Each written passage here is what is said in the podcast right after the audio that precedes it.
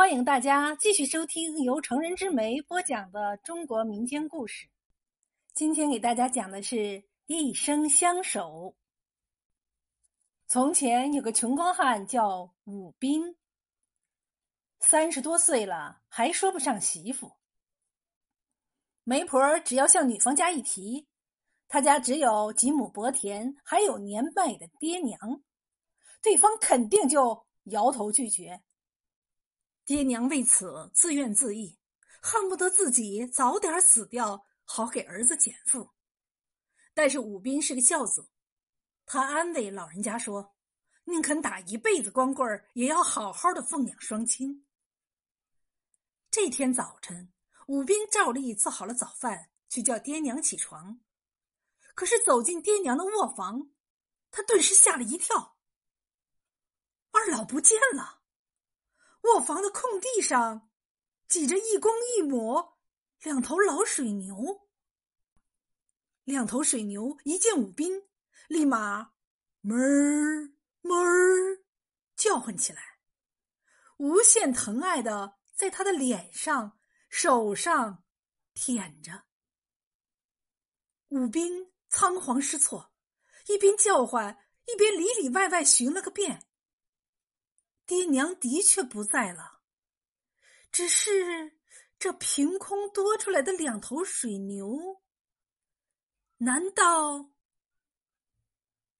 武斌不敢相信自己的眼睛，他难以置信的问两头水牛：“你们是我爹娘变的吗？如果是，你们就各自点三下头。”两头水牛仿佛听得懂他的话，他们一起点了三次头。武斌吓傻了，抱住两头水牛大哭起来，埋怨他们为何要这样做。可是不管怎样，日子还得过呀。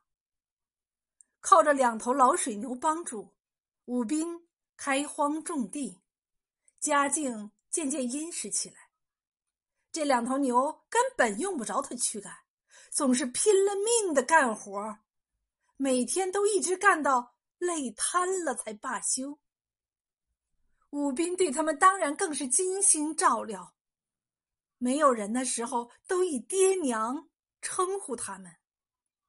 夏天回来再累，也要先伺候好他们，自己才肯休息。栽下梧桐树，自有凤凰来。随着家境的改变，媒婆开始主动登门为他介绍媳妇。不久，武斌与一个名叫莲儿的姑娘结为了夫妻。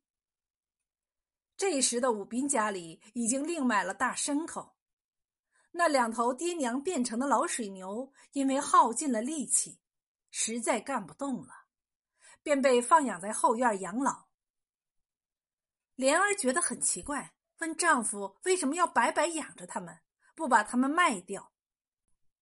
自从爹娘变成老水牛后，别人问起他们哪儿去了，武斌总是谎称他们走失了，不敢讲真话。所以武斌就骗他老婆说，这两头水牛对他发家致富有大恩大德，一定要为他们养老送终。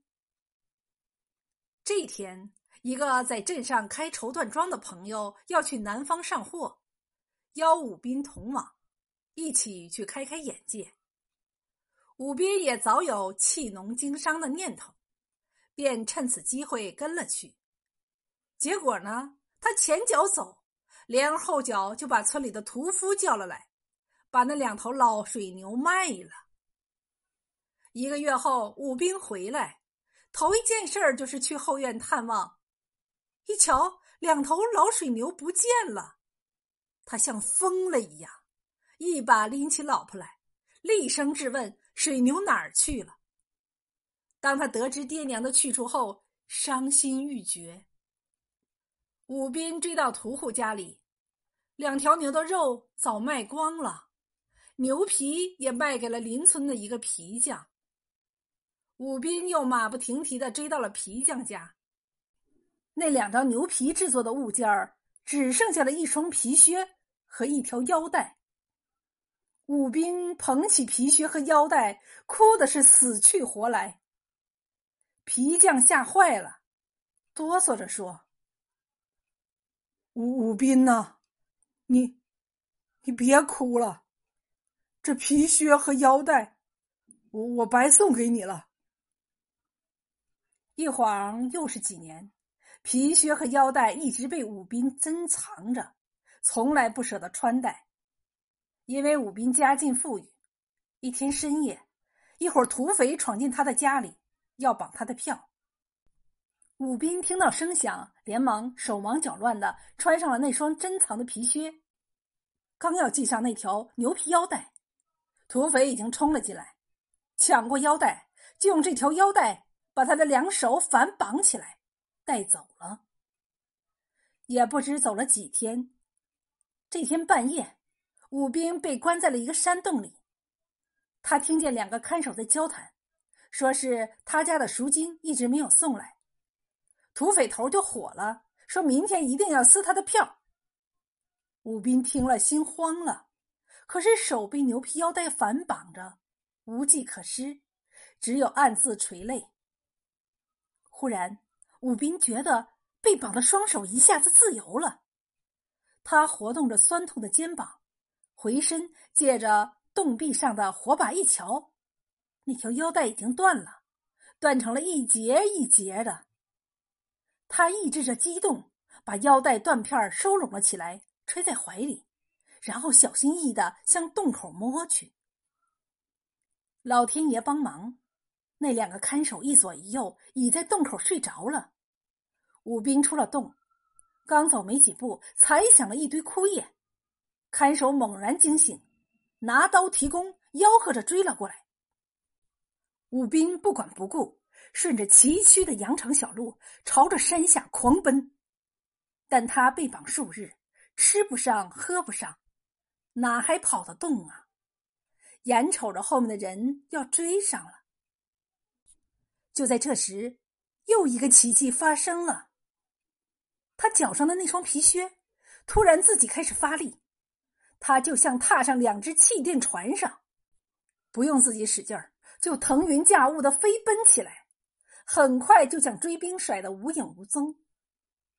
直到天光放亮，那双皮靴才停了下来。这个时候，武斌在打量脚上这双靴子，他们已经底儿掉帮裂，开嘴占线，成了一双扔在街上都没人要的破鞋。武斌知道，这是爹娘在显灵，在救他呀。他找了根金条子，绑好皮靴，搭在肩膀上，光着脚丫继续赶路。十多天后，他靠着沿路乞讨，终于平安的返回了家中。武斌找人打了个檀香木盒，把救命的皮靴和腰带断片放进去，把木盒深深的埋在院内的空地里。不管怎么样，爹娘的血肉之躯就只剩下这些了，还是让他们入土为安吧。但是奇怪的事情又发生了。不久，掩埋木盒的地方长出了一棵小树苗。谁也不认识这棵小树苗是什么品种，应该怎么命名。而且更意外的是，它的树干上长出了一个。形状奇怪的树洞，街坊邻居、亲戚朋友纷纷劝武斌：“快把这棵怪树挖出来扔了吧！”武斌则非常坚决，说什么也不肯。三年后，这棵怪树已经有房檐高了，那个树洞也越变越大，足以窝进一个人了。就在这时，武斌身体突然垮了，经过老郎中诊断，是长了一个瘤子。没出三个月，他便气绝身亡。临终前，武斌立下了遗嘱，把这棵怪树砍倒，他要躺到那个树洞里落葬。下葬那天，武斌躺在怪树的树洞里，被埋进了墓穴。当吊丧的人们离去后，黑暗的地下，墓中有武斌爹娘的声音在轻轻的回荡：“宝贝儿子，知道你只剩三年阳寿了，我和你娘就长成了这个树洞。儿啊，在爹娘的怀抱里。”好好睡吧。武斌听着，嘴角微笑着咧了咧，安逸的出了一口长气。